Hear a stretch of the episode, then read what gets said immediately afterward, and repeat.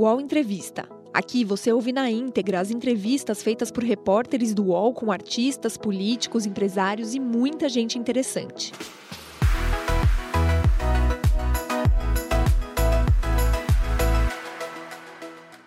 Esse aqui é o UOL Entrevista, um programa que a gente discute as questões do nosso país, não apenas com políticos, mas também com personalidades do nosso país. E hoje a gente tem a honra de receber aqui uma das maiores cartunistas do Brasil.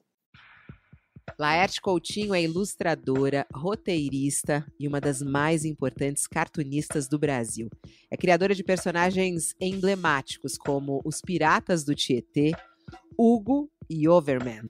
Ingressou no curso de jornalismo na USP em 1969. No ano seguinte, iniciou a graduação em música. Durante a faculdade, criou a revista experimental Balão. Em 73, Laerte venceu o primeiro salão de humor de Piracicaba, com um cartoon que marca o início do seu engajamento político. Filiou-se ao Partido Comunista Brasileiro e participou da campanha eleitoral do Movimento Democrático Brasileiro. Entre os anos 70 e 80, Laerte se destaca por charges de cunho político e também pela parceria com os cartunistas Angeli e Glauco. Laerte também participou da redação dos programas TV Pirata, TV Colosso e Sai de Baixo. Publicou trabalhos no Pasquim, no Bicho, no Estado de São Paulo, na Folha de São Paulo, entre várias revistas. Aos 58 anos, fez sua transição de gênero, após começar a se vestir com peças relacionadas ao feminino em grupos de crossdressing. Na comemoração dos seus 70 anos em 2021, criou um site com um acervo das obras que produziu. Também publicou o Manual do Minotauro, que reúne mais de 1.500 tiras produzidas por Laerte. Todas foram publicadas pelo jornal Folha de São Paulo entre 2004 e 2015. No ano passado, recebeu o troféu Juca Pato de Intelectual do Ano. Hoje, aqui no UOL Entrevista, Laerte fala sobre a sua arte e seu engajamento político, a vivência trans e a expectativa para as eleições desse ano. Tá aí, ela ao vivo com a gente. Olá, Laerte. Um prazer ter você aqui no canal UOL, uma honra a gente poder te entrevistar. Bom dia para você. Bom dia, muito obrigada pelo convite. Também muito contente de estar aqui. Bom, e comigo nessa entrevista a gente chamou o nosso colunista aqui do UOL, que é o Maurício Sticer. Olá, Sticer, bom dia. Bom dia, Fabiola. Prazer estar aqui, é prazer enorme poder entrevistar a Laerte, que eu sou assim muito fã, admirador, é realmente grande honra. Bom, e a gente convidou aqui a Gabriela Augusto, que volta e meia nossa entrevistada também aqui no UOL. A Gabriela, ela é fundadora do Transcendemos, é mulher trans, é pesquisadora uh, e especialista nessa área de inclusão. E a gente convidou ela aqui para participar dessa entrevista. Olá, Gabi, bom dia para você, obrigada por aceitar nosso convite. Bom dia, Fabiola, bom dia, Maurício, bom dia, Laerte. É uma honra estar aqui na presença de pessoas tão maravilhosas hoje. Muito obrigada pelo convite. Bom, Laerte, eu queria começar a nossa conversa é, mostrando a tira de hoje do, do Jornal Folha de São Paulo. É, nós aqui, como jornalistas que estamos cobrindo diariamente essa guerra, coloca na tela para mim a, a coluna hoje do Piratas do Tietê. É, é muito duro, né, a forma como a gente acaba tendo que enfrentar é, no noticiário essa guerra, né, relatar o que, que está acontecendo. É, e eu queria muito começar é, com uma reflexão sua e até entender no seu trabalho como é que é lidar com os acontecimentos como agora o que a gente está vivendo, inclusive, né? Uma guerra, a gente está entrando hoje no 26º dia. Como é que fica isso para você, Leste? Como é que você está se sentindo com tudo isso? Bom, essa tira, na verdade, é um comentário um pouco além da guerra, ou aquém da guerra, não sei. Eu estava pensando sobre o que é a arte para as pessoas que ouvem e fruem e pagam para fruir e os artistas, essas diferentes aproximações e abordagens que uh, o ser humano tem em relação à arte, enquanto alguém que produz e enquanto alguém que frui. Uh, e também essas intersecções todas de classe e os distanciamentos possíveis acabou porque a gente está numa, numa, num, momento em que está é, havendo bombardeios e a guerra está na, na, ordem do dia. Mas, de certa forma, não é muito diferente do que em outras ocasiões. Os Estados Unidos também bombardearam metade do mundo e ninguém fez tanto escândalo. Uh, eu não sei o que dizer. Assim, eu, eu, o que eu estava pensando em, em, relação a essa, essa tira de hoje, quando fiz, foi dessa relação do, da existência humana, do dramatismo e da tragédia que é a vida humana no planeta, a arte e, e o momento que a gente vive também, claro. É, e isso é, é muito curioso, porque é, como jornalista, assim, e como a gente sempre baixa, né? Tem dias que eu chego em casa, assim, eu tenho uma crise, às vezes, de choro. Eu queria saber, você tem, às vezes, quando você entra em contato com o noticiário, por exemplo, te, te fere, te machuca, Laerte, é, isso, e você coloca isso para fora em forma de charge, ou não? Tem esse tipo de reação? Uh é, é conforme, viu? Porque a charge e a linguagem do humor, um, o humor de um modo geral, ele pressupõe uma abordagem um pouco mais fria, um pouco mais intelectualizada. É, o humor não é, é, é mais ou menos o contrário da abordagem emocional. Ah, você não consegue através de uma abordagem puramente emocional ou fortemente emocional, obter o que o humor propõe. O, o humor propõe justamente uma, uma, espécie de distanciamento, assim, que, que é, é bom, é típico do humor, né? É, é difícil é difícil fugir dessa dessa coisa, mas em alguns momentos é, são aqueles momentos em que fica difícil fazer fazer uma piada ou fazer uma charge, ou fazer uma coisa. A charge, eh, por ser uma, uma abordagem política, ela muitas vezes propicia o, o uso dessa desse componente emo, emocional, mas por ser uma abordagem política. Eu não sei, eu tenho reparado isso. Muitas vezes a charge uh, consegue fazer essa, essa sintonia entre algo que é uh, dramático e nos emociona, como as enchentes de Petrópolis, como desastres que aconteceram, como o desastre que está sendo este governo que, que, temos no Brasil hoje, e a guerra e essas coisas todas, e o, a, a linguagem do humor, a linguagem caricatural. Então, a, a charge política tem conseguido fazer essa combinação assim com, uh, com mais com mais uh, eficiência do que a tira ou do que o cartoon. A arte. Queria Eba. falar de queria te fazer, falar de um desenho seu que eu, ele é exemplar, eu acho, como um, como é, essa arte que você produz, ela é atemporal e, e ganha significados novos com o tempo. Eu acho isso fantástico. É aquele desenho, acho que é do primeiro semestre de 2013, que você fala a, a, a, a grande ficha, em algum momento ela vai cair. Né? Essa é atemporal mesmo. E ela, e ela vem, está sempre sendo reutilizada, volta a ser citado. Queria que você falasse um pouco. A ficha caiu já, ou continua? A ficha que você pensou naquele momento, em 2013, né, que você falou, ela vai cair em algum momento. Caiu ou não, hein? Eu não sei nem se as pessoas ainda sabem o que é uma ficha. Porque aquela ficha ali, ela é uma, é uma representação da ficha telefônica que deu origem a essa expressão. Porque telefone de ficha não existe já há é. muito tempo, mas a expressão ficou, né? É. A expressão ficou. A ficha certo... vai cair, em algum momento a ficha vai cair. Ah, pois é, mas essa é uma queda permanente, eu sei. não, não caiu, né? Não, é que nem aquele bebê girando no final de 2001, Odisseia no Espaço. Ele está girando até agora. Ele não vai nem nascer, nem, a ficha é, é uma ideia, é uma ideia de que é possível, em algum momento, ter uma consciência, ter uma espécie de, de compreensão profunda do que está acontecendo. Mas isso pode se dar em relação ao clima, pode se dar em relação à política, pode se dar em relação à, à solidariedade entre as pessoas. Né? Tem muitas fichas para cair. Tem a grande ficha também, né? Ah, é, que é, é... Qual é a grande ficha, Laerte? Qual é a grande ficha? É uma, é uma ficha metafórica. É uma ficha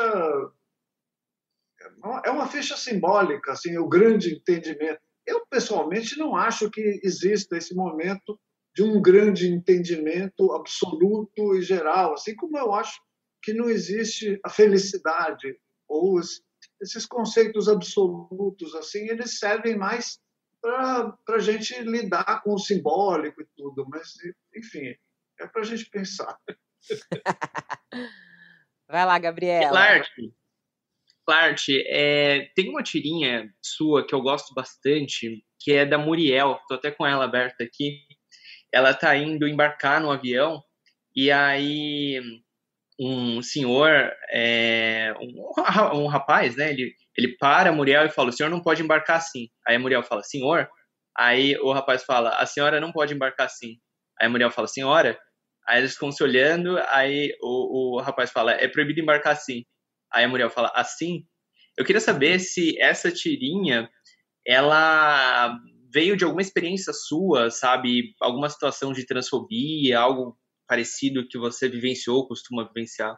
Não, não veio não. Ela veio de experiências relatadas, mas pessoalmente, especialmente em relação a, a, a embarque em companhias aéreas, eu, eu nunca experimentei eh, uma, uma situação dessas. Eu já ouvi falar de, de empecilhos ao embarque em companhias aéreas, mas não por causa do, do, de como a pessoa estava se apresentando, sim por causa de documentos, porque a pessoa, no caso, queria embarcar com o nome social e, e, e não, não, tinha feito a reserva com o nome que constava no documento. Então, foi uma questão de, da burocracia. Não sei como isso anda uh, hoje em dia. Eu sei que essas questões vêm sendo levantadas, né?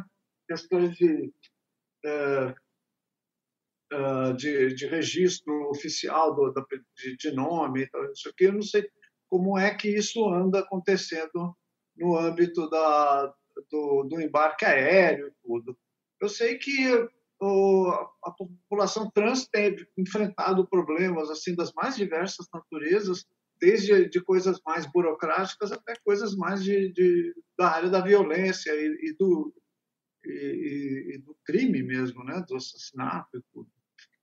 É, e eu acho que acho que vem acontecendo avanços assim, não sei não sei por quanto tempo ainda a gente ainda vai amargar uh, hostilidades, agressões e discriminações, mas eu acho. Mas na sua visão, avanços que? Na sua visão ainda temos um longo caminho pela frente, porque assim toda vez que eu vou no aeroporto acontece algo parecido comigo. Há dois meses atrás eu fui embarcar para a Argentina e a minha passagem estava com o meu nome de registro e o meu teste de Covid estava com o meu nome social. E eles não queriam, a companhia aérea não queria me deixar embarcar por causa disso. Assim. É, é, é, muito comum na imigração, as pessoas me barrarem por essas divergências, sabe? Você ainda considera que a gente tem um longo caminho pela frente, assim, por mais que a gente tenha avanços? Eu acho que sim. Eu acho que já houve bastante avanço como, por exemplo, você conseguir ter o seu passaporte de vacina com, com o nome social, mas não existiu avanço a ponto da companhia aérea fazer essa conexão entre uma coisa e outra. Eu acho que são há, uma, há um tempo aí que vai ter que rolar mesmo. Eu vejo avanços e quando eu penso em avanços, eu penso, por exemplo, em pessoas como você ocupando um espaço dentro da mídia, ocupando um espaço dentro da, da expressão de, de, opinião e cultura. Eu vejo uh, pessoas trans como a Duda Salaber, como a Érica Ailton, ocupando espaços dentro da representação política. Então, eu vejo esses avanços, mas, ao mesmo tempo, eu também vejo uh, situações de tensão que correspondem a, a, um, a um passado, né? uma coisa que ainda perdura Agora, pegando até o gancho nisso, Laerte, a gente está aí no terceiro ano, né, indo para o quarto ano, né, do governo Bolsonaro. É, quando ele assumiu o governo, havia muito receio do que poderia acontecer no Brasil, principalmente é, para o público LGBTQI+, né? É, como é que ficou na sua análise, fazendo um balanço, uh, esse medo permanece, Laerte? Esse medo paira entre o público? Para você, como é que foi isso? É, vivenciar um governo Bolsonaro que tinha um discurso né, é, homofóbico desde sempre na sua atuação no Congresso. É, isso se refletiu em ações também do governo? Como é que é a análise que você faz do governo Bolsonaro em relação a isso que a gente está falando? Eu acho que o governo Bolsonaro veio com tudo para tentar realizar toda a pauta de retrocesso que a que ele se propôs. O ministério que ele deu para essa fanática, que é a, a Damares Alves, é, procurou é, implementar essa, essa pauta aí, que, mas principalmente através da destruição dos, dos canais de representação e de defesa dos interesses da, da, das pessoas trans, também das mulheres vítimas de violência. Uh, o, que eu, o que eu acho que aconteceu também é que a sociedade estava mais empoderada do que a gente uh, pensava, e isso, foi uh, muito importante para impedir que o estrago fosse maior. os estragos que se mediram no governo Bolsonaro, eu acho que se dão sim na área da, da violência contra pessoas trans, porque as violências e, e, os assassinatos continuaram. Eu acho que as investigações e os, os órgãos de defesa foram enfraquecidos. Então, há um, um custo e um, um saldo a se, a, a se observar dessas, dessas atitudes todas, que eu acho que vai demorar um pouco ainda para a gente quantificar. O que tem ficado mais evidente no, no governo Bolsonaro é a atitude absolutamente criminosa em relação às populações indígenas. É, a, né, o escancaramento da, das, dos territórios indígenas a toda sorte de, de invasão, violência e, e como é chama garimpo, madeireiras e, e também o como chama o custo em vidas que a população indígena pagou na, na época da pandemia, por causa de absoluta eh, hostilidade e boicote da parte do governo. Então, isso tudo eu acho um desastre muito grande. Não, quando a gente fala em população trans, então, especificamente a população trans sofreu? Sofreu, sofreu também.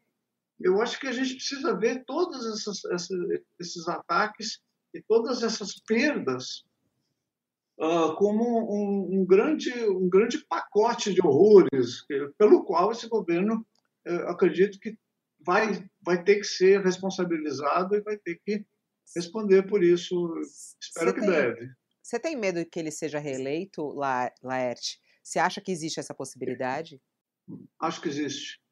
Acho que existe. Eu acho que todo combate que a gente puder fazer em relação às as práticas que, de que o bolsonarismo se beneficiou, como, por exemplo, o uso de fake news, o uso do Telegram, todo o combate que a gente puder fazer agora, é bem-vindo. Laerte, você falou. ouvindo de... gato ou não? Estamos. Estão ouvindo, mas não tem problema.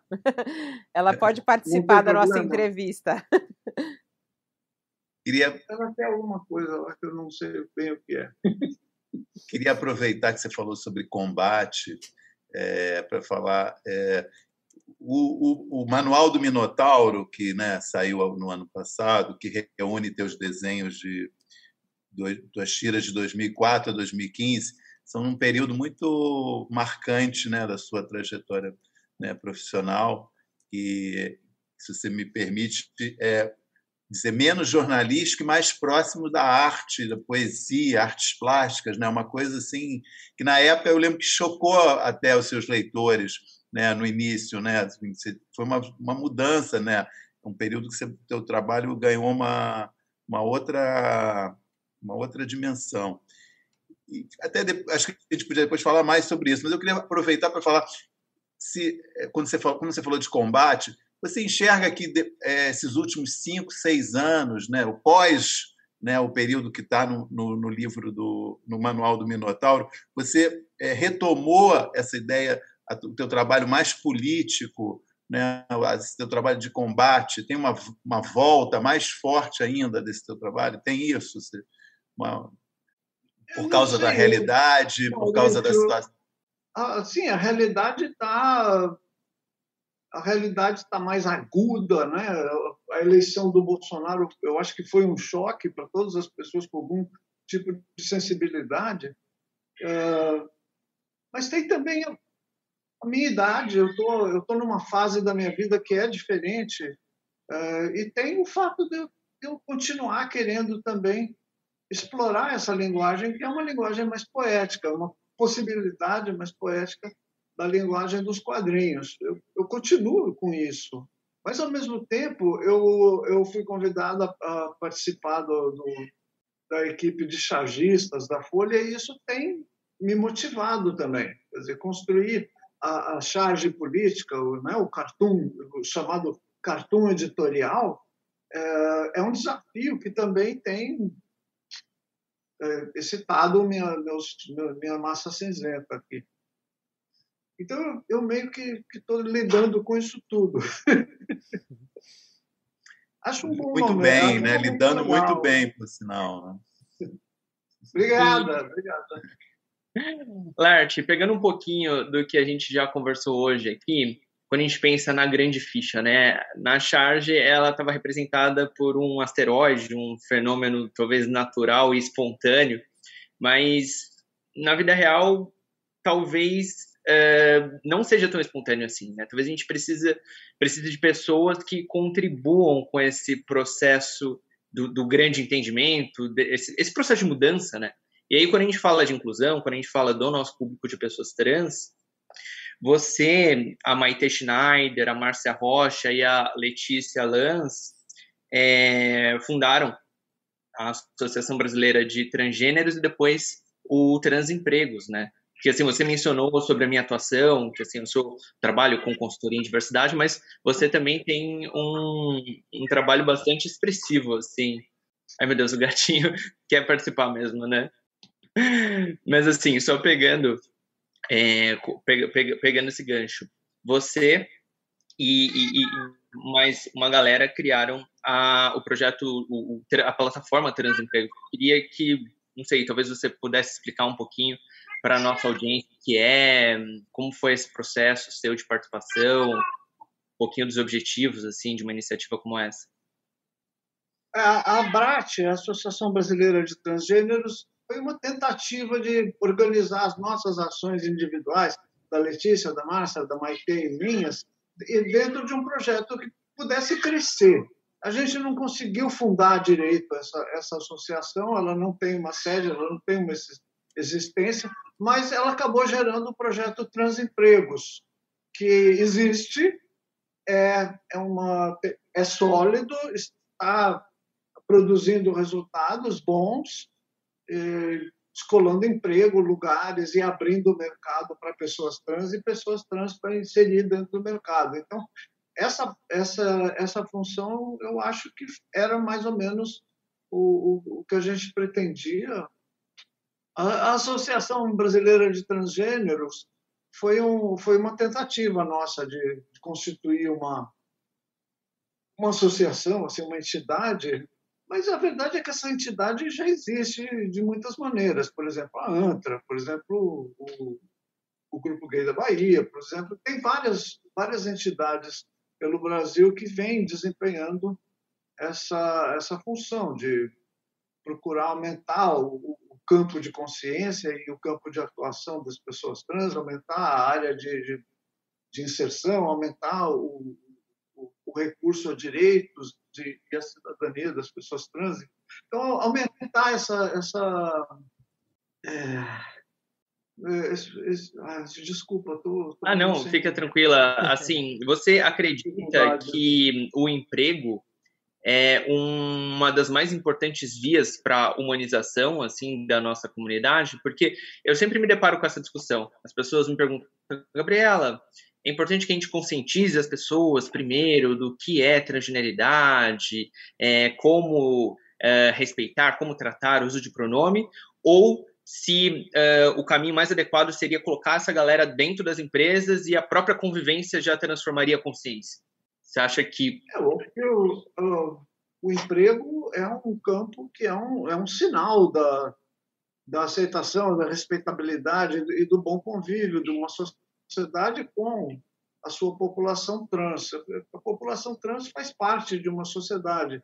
Quando, quando você começa a constatar que as pessoas trans só têm empregos ah, na área de ou de cabeleireiro ou de, de, de subempregos ou de empregos na área de profissionais do sexo, sabe? Quando você percebe que esse acaba sendo o único campo para as pessoas trans, aí você constata que essa sociedade está discriminando, está excluindo a população trans. Então, aumentar o, o, o trânsito de, de, pessoas trans no mundo do, do, mercado do mercado geral, aumentar a, a, possibilidade de qualificação das pessoas e a inserção das pessoas em todos os mercados de trabalho, eu acho que é um, um, um trabalho importante também. Se... Uhum. Eu estou com você, super acredito nisso.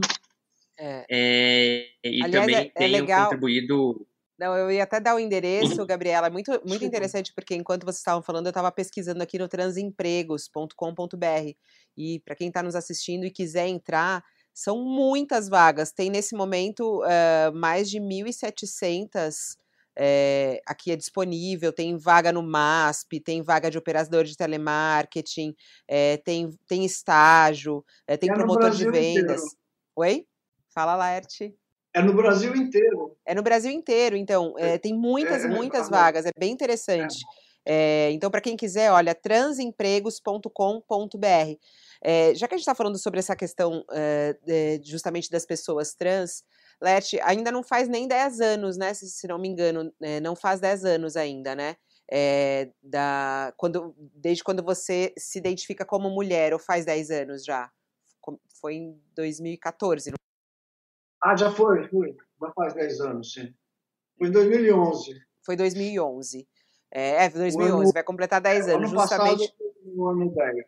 É, eu queria saber, é, eu estava ontem assistindo, até antes eu estava te contando isso, né? Eu assisti ontem o Laertice, que é um documentário que fala justamente sobre todo, todo o seu processo é, e, e, traz toda a sua intimidade nesse sentido, né? É um, tá, muito, tá muito bacana, disponível no Netflix para quem quiser, Laertice, um documentário que conta justamente a história da Laerte. Eu queria saber de você, é, essa transformação ainda segue, Laerte? Porque eu achei muito interessante durante o, documentário que você ia até descobrindo coisas de você. O que, que você tem descoberto agora, neste momento, nessa transformação, do que é ser mulher, assim? É porque eu imagino que diariamente a gente descobre alguma coisinha, né? Como é que está a sua transformação neste momento e seu entendimento do que é ser mulher neste momento, Laerte? É difícil precisar, porque me compreender como mulher também é me compreender como uma pessoa e também é me compreender como uma pessoa na idade em que eu estou. E também é compreender o que é uh, o, esse gradiente de gênero que, que existe para ser para eu para eu viver né? Para a gente viver para a gente se expressar. Então o que uma, uma das coisas que eu compreendi mais uh, cedo nesse processo, nessa vivência, foi que não, não existe homem e mulher só como dois polos e você fica num ou está no outro ou está indo de um para o outro. Eu, o que eu vim a compreender nesse período foi que uh, o gênero é uma, é uma construção muito ampla. As possibilidades de construção de gênero são muito são muitas, né? E o que a gente tem visto hoje, eu, eu, numa simples pesquisa no Twitter, ou no... acho que travou aí. Você percebe é, muito grande. E, e o que eu tenho aprendido é isso. Eu tenho aprendido que, na verdade, nessa fase em que eu estou, eu tenho eu tenho estado um pouco mais impressionada com a questão da idade, com a questão da, até com a questão da fragilidade da gente, né? Porque eu tive Covid no ano passado, então, sabe, você fica se vendo também como um organismo, né? Como um organismo que tem, é, que está sujeito a, a, a, a, contatos com, com vírus, com, é, com tudo que a natureza tem, né? E, e, e traz, e também com um processo que é o processo da idade, do envelhecimento E, não sei, isso tem sido, para mim, uma coisa também impressionante. E sobre, você teve sobre sequelas, essa, Laerte? Esse, esse... Você, teve sequelas da Eu Covid? Você teve sequelas da Covid? Tive, na, mais claramente, sequelas respiratórias, que eu venho trabalhando com fisioterapia, com ginástica, e agora, outro tipo de sequelas eu não, não tenho ainda muito claro para mim se estão acontecendo ou não, até porque a ciência também está investigando essas uh, que são sequelas, desculpe, sequelas cognitivas, se a massa cinzenta encolhe ou não. É. Quer dizer, essas consequências todas ainda estão sendo investigadas. Eu, como sou uma pessoa muito impressionável, cada artigo que eu leio, eu fico achando que pá, aconteceu comigo, não lembro mais nada, não consigo, não consigo me fixar, não consigo. Não é bem assim, pessoas impressionáveis precisam ler com mais atenção as coisas. Posse de Bola é o podcast semanal do All Sport sobre futebol. Às segundas e sextas-feiras, eu, Eduardo Tironi, converso com Juca Kifuri, Mauro César Pereira e Arnaldo Ribeiro sobre o que há de mais importante no esporte favorito do país. Você pode ouvir o Posse de Bola e outros programas do UOL em uol.com.br/podcasts, no YouTube e também nas principais plataformas de distribuição de podcasts. essa experiência é, da Covid, você. Eu acho. Ah, eu não estou. Eu estou te ouvindo, estou te ouvindo. Pode falar, pode falar, Sticer. Essa, essa, essa, essa experiência que você teve, Laerte, no ano passado, e parece que foi muito foi violenta, né? Você teve uma Covid forte. É, de alguma forma, isso teve. É, isso te transformou de algum jeito e, e você, você conseguiu é, enxergar também uma, a questão que a gente está tá todo mundo sofrendo já né, há dois anos, que é a, a, forma como esse governo lida com a doença. Isso embaralhou para você de algum jeito, quer dizer, o momento que você teve Covid e também essa questão que é um, um sofrimento coletivo, né, aparece em relação a isso, né? É um sofrimento coletivo e é também um, um enfrentamento uh, coletivo. Eu fui atendida na estrutura do INCOR. O INCOR é um equipamento público brasileiro que certamente ter, tudo que o bolsonarismo pudesse prejudicar teria prejudicado. Quer dizer, o que o, a, a, existência e a resistência de estruturas como o INCOR, como o SUS, foi absolutamente essencial e, e decisivo para a gente conseguir uh, enfrentar do modo como a gente está enfrentando. Não ia dizer assim, ah, vencer a Covid. A gente não venceu a Covid, a Covid está por aí, o coronavírus ainda está por aí. E eu acho que uh, as várias irresponsabilidades com as quais a gente está tendo que lidar nessa época ainda vão cobrar um preço uh, que, a, que, a, gente não sabe quanto, qual é, né? Em, em, casos, em perdas e em vidas. Eu fui atendida no, COVID, no, no INCOR, muito bem atendida. Uh, tenho assim uma profunda gratidão e reconhecimento pelas pessoas que me trataram lá e, e que possibilitaram que a, a, minha Covid fosse uh, fosse controlada, né? Eu, passei um, três dias em, em, UTI e tal e tudo, mas foi isso. Eu não, eu, eu escapei com, com, por graças aos cuidados que eu pude, com que eu pude contar. Eu acho que muitas pessoas também assim, mas em muitos lugares não, isso não se deu, sabe? O, o que aconteceu em Manaus, eu acho que as pessoas ainda vão ter que responder por isso, sabe? Pazuello, Bolsonaro, essa gente ainda vai ter que responder por isso. Não é, não é pouca coisa, não. É um crime. E, Lerte, eu queria te fazer uma pergunta relacionada ao seu processo de transição de gênero. Porque, assim, eu me entendo enquanto uma mulher trans e lésbica. Sou, inclusive, casada com outra mulher. E eu li que você já teve três casamentos com outras mulheres também. Assim, o fato de você também sentir atração por mulheres uh, representou uma barreira adicional, assim, nesse seu processo de autoentendimento? Porque para mim foi assim, eu, eu, eu, me sentia bastante confusa. Eu pensava, poxa, eu, eu, eu me sinto mulher, mas eu, eu também tenho atração por mulheres. Eu, eu, eu, quero ter, quero ser. Isso foi difícil para mim. Isso, querendo ou não, atrasou o meu processo de transição. Como que isso foi para você? Eu não usaria o termo atrasou ou adiantou, porque o tempo da vida e das nossas descobertas é tudo muito relativo, né? Eu, eu fico pensando assim, ah, eu gostaria de ter aceitado a minha, o meu tesão por homens quando eu tinha 16, 17 anos.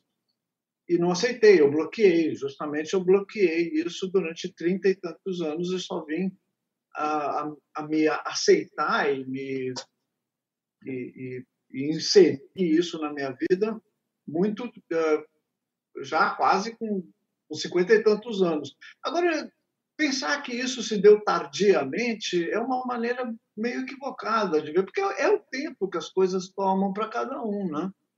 Eu tive eh, três casamentos com mulheres, casamentos heterossexuais, numa, num, numa, eh, num processo, né, onde eu estava negando a minha homossexualidade. Então, eu, eu, na verdade, eu sou uma pessoa bissexual. Eu estava negando e bloqueando justamente a parte homossexual. Quando eu resolvi aceitar isso, também não foi uma coisa tranquila, daí da noite para o dia passei a, a, sair com, com homens. Não foi assim, foi, foi misturado, foi confuso, teve, é, teve uma transição estranha, difícil. E no, neste processo eu descobri também a possibilidade de me expressar no, no território de gênero de outra forma. Então foi uma espécie de bônus.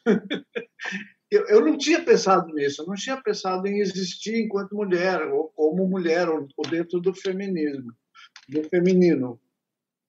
Um amigo meu chegou a dizer que ele acha que é possível que eu tenha uh, investido na área de expressão de gênero justamente por uma dificuldade de ainda de entender uma relação sexual entre dois homens.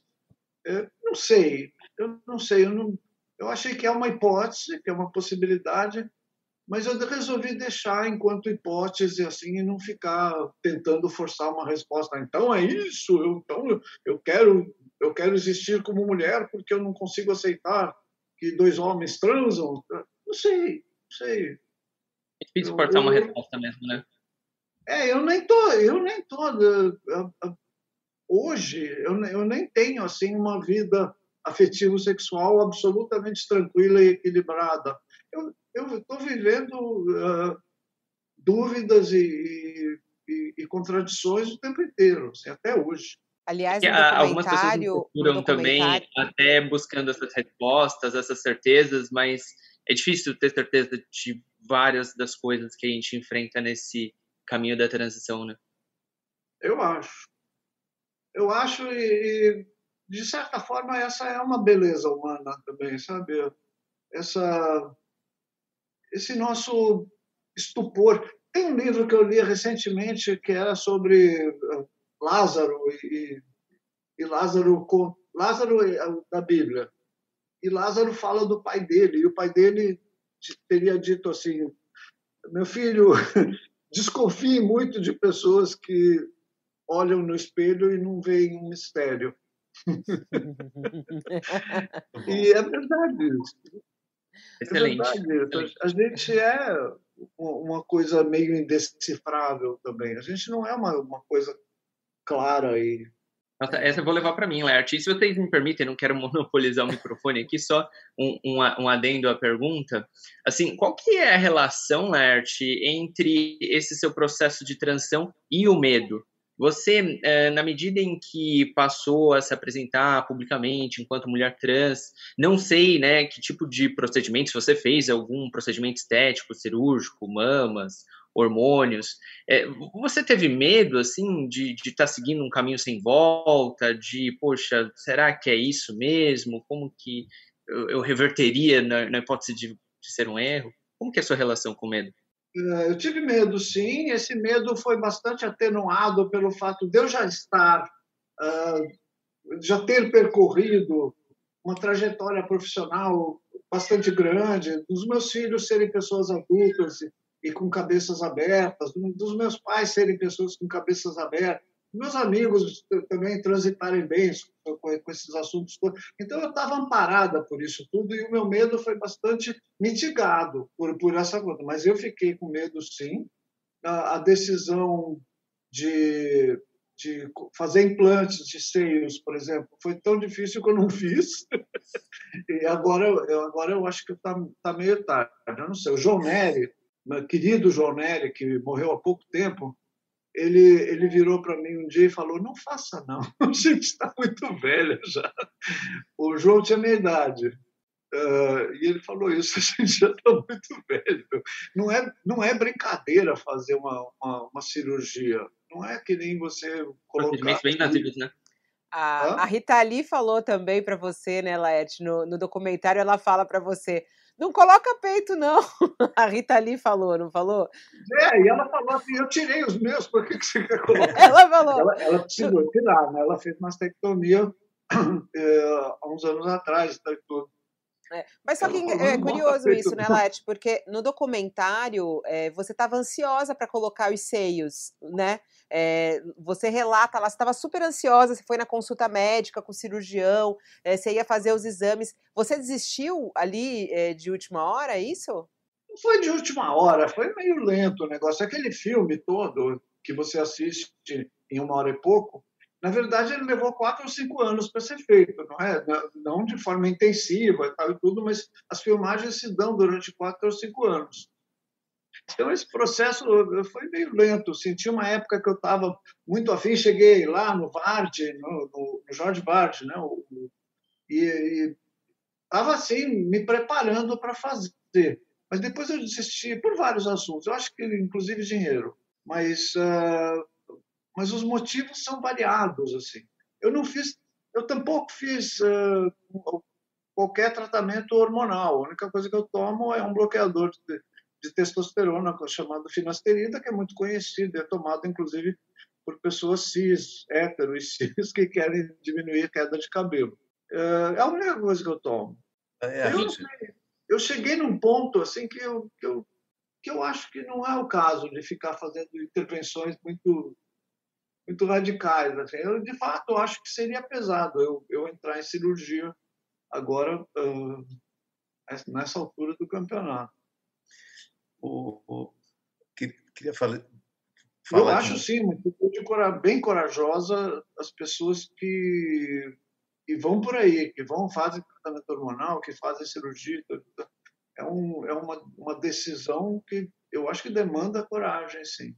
Podemos, queria te perguntar uma outra coisa, é, sair um pouquinho desse assunto, voltar para o campo do, do, do desenho da, da, que você faz é, e sobre o momento político que a gente está vivendo. Semana passada eu entrevistei o Gregório do Vivier, ele tá, ia estrear a nova temporada do Greg News, e a gente conversando a certa altura falando sobre o episódio que ocorreu também semana passada da censura ao filme do Danilo Gentili. Ele observou que era um episódio claramente de cortina de fumaça, né? Esses episódios ali para desviar a atenção de assuntos mais sérios.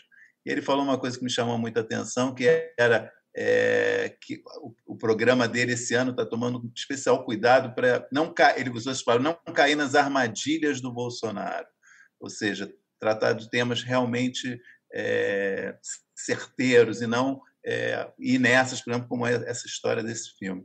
Como você, você no teu processo de criação, é, esse tipo de coisa passa pela tua cabeça? Como você vê isso? E como você vê essa questão mesmo, no momento que a gente está vivendo, com esses assuntos que eventualmente são jogados no ar para atrapalhar um pouco mesmo, né? É, eu concordo totalmente com o Gregório. Eu acho que o Gregório tem uma clareza muito grande, a equipe do, do Greg News também, Uh, e eu acho que eles vêm evitando, sim, cair nessas, nessas armadilhas, porque são armadilhas. O, não é só uma, uma cortina de fumaça para você olhar para o outro lado, é uma armadilha para você uh, entrar numa discussão estéreo, numa, numa, num território estéreo politicamente. Por quê? Porque o bolsonarismo se caracteriza por uma falta de proposta política total Então, o bolsonarismo, numa discussão política de cotejar resultados, de cotejar projetos e tal e tudo, ele, se, ele cai aos pedaços, ele se esboroa. Então, o bolsonarismo precisa da existência desses subfatos, precisa do, do fake news, depende disso. Uh, e é o, que, é o que cultiva. Como isso tudo é de um ridículo enorme, o bolsonarismo se comporta quase como uma, uma caricatura viva. O Gregório do Vivier, um tempo atrás, falou que chargistas e humoristas precisariam ganhar um adicional de insalubridade no governo Bolsonaro, porque, em termos de concorrência, né, é, é muito difícil você concorrer com o ridículo que é o, o governo Bolsonaro, desde a figura do, do Jair Bolsonaro até as, as, os sub-bolsonaros que circundam. Né? É tudo um grande ridículo, é tudo muito atroz, é muito escandaloso e cada dia a gente fica sabendo de uma de uma de uma estupidez ou de um abuso maior que o outro. Não tem, não tem ministério, não tem uh, setor, não tem secretaria nenhuma que não que não esteja assim transbordando desse tipo de, de ridículo, de, de, de disfarçatez e de estupidez. Então, cair nessa, nessa discussão de, de simplesmente denunciar a estupidez é entrar no jogo bolsonarista. Então, o que é preciso fazer é um, é um trabalho de investigação e de, e de. Ai, eu não sei nem que palavra expressar aqui, mas de ser eficiente, sabe? Fazer, um, fazer uma, uma, uma busca da eficiência. O que, que nós queremos? Por exemplo, o Greg News, no, no programa de estreia, falou sobre adolescência. Por quê? Porque quer falar sobre adolescência? Não, porque quer chamar atenção, as pessoas de 16 anos hoje devem tirar títulos de eleitor. E vai ser importante essas pessoas tirarem títulos de eleitor e irem votar. Para derrotar o bolsonarismo, a eleição vai ser primordial, mas não é só a eleição. A gente vai precisar também fazer um trabalho de reconstrução democrática e de reconstrução da ideia de um povo solidário, de um povo uh, que convive, que pode conviver e não um povo bolsonarista, como, como, uh, como tem, tem acontecido, né? um povo que compra armas, um povo que está que está voltado para o individualismo mais exacerbado, para o conservadorismo mais estúpido. Então, é, é, essa coisa não vai ser só a eleição que vai consertar. Nós, quando nós conseguirmos derrotar o Bolsonaro, vai começar também um trabalho de, de reconstrução né, das ideias. Uhum. Precisa recuperar o Brasil. Olá, Eti, falando de eleições, né, tem até gente falando aqui, será que ela aceitaria ser ministra da cultura do Brasil? Você já pensou eu, em entrar... Eu sou muito incompetente, não é nada.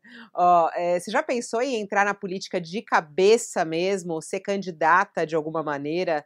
É, e se nessa, nessa eleição, você falou aqui algumas vezes, de derrotar o Bolsonaro, nós temos que derrotar o Bolsonaro, é, vai declarar apoio a Lula, por exemplo? Uh, vai fazer campanha para ele? Não? Eu já declarei apoio a Lula de alguma forma esses dias, mas vou deixar isso mais claro com, com o correr do tempo. É, sim, voto Lula é, e faria, farei campanha.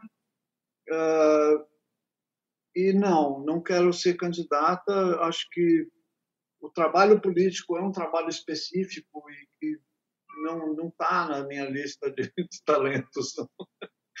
Eu, eu sou muito dispersa, eu sou muito atrapalhada, eu, não, eu tenho pouca concentração. Assim, eu acho que uma das qualidades que político tem que ter é a capacidade de concentrar e de, de é, enfim, ter, ter, ter lucidez e, e, conseguir uma, uma, uma capacidade de auto-organização para fazer um trabalho eficiente. E aí precisa também de uma equipe, lógico. As pessoas falam assim, não, você é meio atrapalhada, tal, mas se você juntar uma equipe legal, você consegue fazer um mandato bom. Eu não sei, eu acho que eu sou a prova de uma equipe boa. É, você falou muito muitas vezes nessa entrevista sobre idade, que você está pensando muito nisso, né? Você, tá, você fez 70, e eu sei que você tem um projeto de um livro autobiográfico, né? Já há muito tempo você fala desse, desse projeto. Vai sair esse livro? O que, que vai ser esse livro? Olha, eu, eu, eu, eu tive a primeira o primeiro tropeço com o livro. Eu fiz assim um, um grande, um grande. Para com isso, Miguel. Que coisa, então. Está aberto lá embaixo. Tá aberto. Isso é maravilhoso.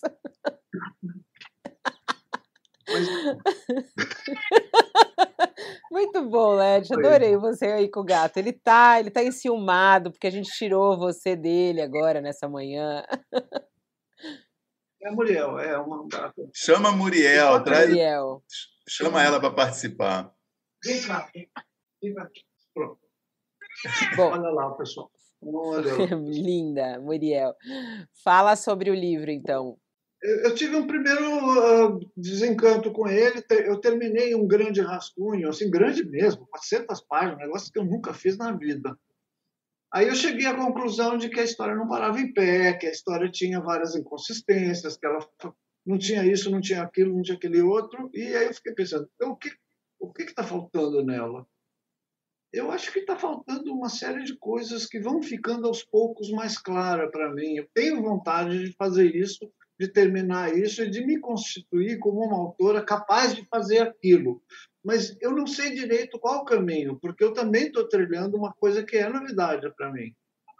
Quando eu comecei a fazer as tiras sem personagem, eu, eu, eu senti mais ou menos isso. Eu estou trilhando um caminho que é novo para mim. Eu não sei direito que portas são essas que eu estou abrindo. No caso dessa história. E deu também... muito certo, né? E deu muito certo, né? É, Pois é, deu numas, assim, porque porque está dando ainda, né? Quer dizer, não é um caminho só, é, são, são várias são várias uhum. possibilidades que vão se encadeando, que vão se combinando, tal, tal, tal. Bom, o fato é que tem essa historiona que precisa acontecer. Entendi. Eu acho que ela, ela tem uma espécie de autoenergia assim que também me, me faz me faz fazê-la, né? vai sair. Não sei. Não sei. Você lembra que eu, eu tive na sua casa uma vez falando com a, com a Laura, Laura, Laura Lano? A Laura é uma super, é uma super autora, assim. Eu, eu gosto muito do trabalho dela. Esse momento, esse, esse momento que você veio aqui na minha casa, se me permite, eu queria falar que é um exemplo da sua generosidade como artista, que eu fiquei encantado. Isso tem tipo já quatro ou cinco anos. Você, essa, a Laura é filha de uma amiga minha, estava hospedada aqui em casa. Você veio aqui falar com ela, conversar com ela, porque ela tinha te mandado exemplos do trabalho dela. E, enfim, hoje a Laura mora nos Estados Unidos, né? Publica na New Yorker, é uma fera, né? Mas achei que tão bonito você vir aqui falar com ela. E eu, eu, eu servi cafezinho para você e fiquei de longe e fiquei de longe ouvindo a conversa, mas eu achei aquilo tão bonito, Laerte, da sua parte, sabe? Uma coisa tão. Foi, foi um gesto para mim, mostrou foi, o quanto você é generosa, quanto, sabe, é, você está tá com os olhos abertos para novos artistas, foi uma coisa muito bacana. Bom, no, na, com, com a Laura, especialmente, é, ela é uma grande artista. Eu, eu, eu, eu ah, obrigado. Mas a, Laura é incrível, assim, ela merece todo tipo de, de atenção, porque eu, eu acho ela uma, uma artista rara. Muito legal. O Gab... Eu não ia falar, mas como, como você lembrou, como você lembrou desse episódio, eu contei. Eu não ia falar, não, mas você... Revelando aqui, isso que é gostoso Obrigado. essa conversa. Bom, a gente está indo para a reta final. Gabi quer fazer a última pergunta aí? Gabi, tem alguma coisa? Está com uma carinha aí de queria fazer muitas perguntas ainda. O tempo já esgotou, mas vai lá a última, Gabi, vai lá. Nossa, eu queria ficar o dia todo aqui batendo esse papo. Eu tenho certeza que eu vou sair muito melhor dele do que quando eu entrei. Várias questões minhas, assim, bem internas, angústias, medos, incertezas. É, trocando com você agora, Alert, eu tô muito mais tranquila comigo mesma, assim, e imagino que é, esse nosso papo também tenha ajudado quem está nos assistindo. Mas assim, eu queria só pegar um último gancho daquela conversa que nós estávamos tendo, assim, sobre mudanças no corpo, mudanças na vida, assim, sobre, eu queria até perguntar sobre o futuro da transgeneridade, sabe? Porque de um lado eu vejo que há um conjunto de, de procedimentos, né? Então, poxa, hoje dá para fazer cirurgia para mudar a voz, para mudar o rosto, para mudar o peito, dá para fazer tudo, assim. Mas, do outro lado, há um movimento de desaquenda. Para quem não sabe, aquendar é, é esconder os genitais, e desaquendar é não se importar né, se eles estão marcando a roupa, etc. E aí, nesse movimento de desaquenda, que é basicamente um movimento de autoaceitação, né, as pessoas trans estão cada vez mais uh, felizes, uh, tranquilas com o próprio corpo, assim. Você acha que no futuro, Lert, o que, que, vai prevalecer, assim? Pessoas trans tentando se adequar a um modelo, assim, no, do que a sociedade espera do homem e da mulher? Ou um movimento de desacuenda, assim, as pessoas é, se aceitando mais, mais tranquilas consigo mesmas? Desacordo é muito bom. eu, eu, eu, eu, acho que o desacordo vai prevalecer e torço por isso.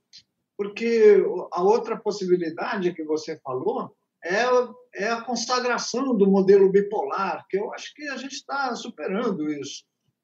Eu não, eu não vejo, não vejo, não vejo isso como um, um padrão dominante uh, um futuro de pessoas que estão buscando basicamente liberdade, liberdade de expressão dentro do campo de gênero. O que uh, a direita e o conservadorismo procura trazer, que é a, a expressão e, ideologia de gênero, é uma expressão mentirosa. Primeiro, porque ideologia de gênero é justamente você estabelecer o, o, a ditadura do gênero. Por assim dizer. Quer dizer, que gênero existe, gênero é macho e fêmea, é masculino e feminino, e você está num ou está no outro, conforme a genitália que você tem. Essa eu acho que é uma noção que a gente vem superando cada vez mais. Eu espero que, ela, que essa superação continue numa trajetória que nos encaminhe para a liberdade, que nos encaminhe para amplidão de escolhas e não para é possível a pessoa querer se, se, se adequar a uma ideia de gênero que se baseie em modelos de feminilidade que ela conhece, aceita e consagra. Beleza, então ela vai trabalhar e, e gerir o seu corpo nesse, nesse sentido. A medicina, a, a, a cirurgia, tudo que o, que o, que, o, ser humano conseguiu desenvolver até agora, estão, aí para serem usadas e, e usufruídas também. Mas eu acho que a, a, amplidão das, das, das, possibilidades aponta outros caminhos. Eu não sei, é, é visível isso em pessoas que estão existindo dentro da feminilidade, mas com desenhos de barba, ou desistindo dentro da, da feminilidade, mas com pênis, sabe? Não tem, não tem por que ficar limitando ou exigindo. Eu lembro que uma vez uma, uma pessoa praticamente exigiu que eu, que eu pusesse peito. Cadê seu peito? E eu não tinha posto. É uma eu cobrança, né? O tempo todo isso. Mas enfim. E, e aí você é... respondeu o quê, Laete? muito bom. Mas aí você respondeu o quê, Laete, quando a pessoa falou? Eu fiquei, eu, eu fiquei, muito sem graça, eu fiquei muito sem graça. Eu não respondi, eu, eu, eu senti a agressão que existia naquela, naquela cobrança e eu fiquei sem graça. Assim. Depois, mais tarde, em casa, no dia seguinte, na semana seguinte, eu pensei num monte de respostas ótimas. Mas aí já tinha passado. Mas aí você fez uma tirinha. Mas aí você fez uma tira, Sim. né?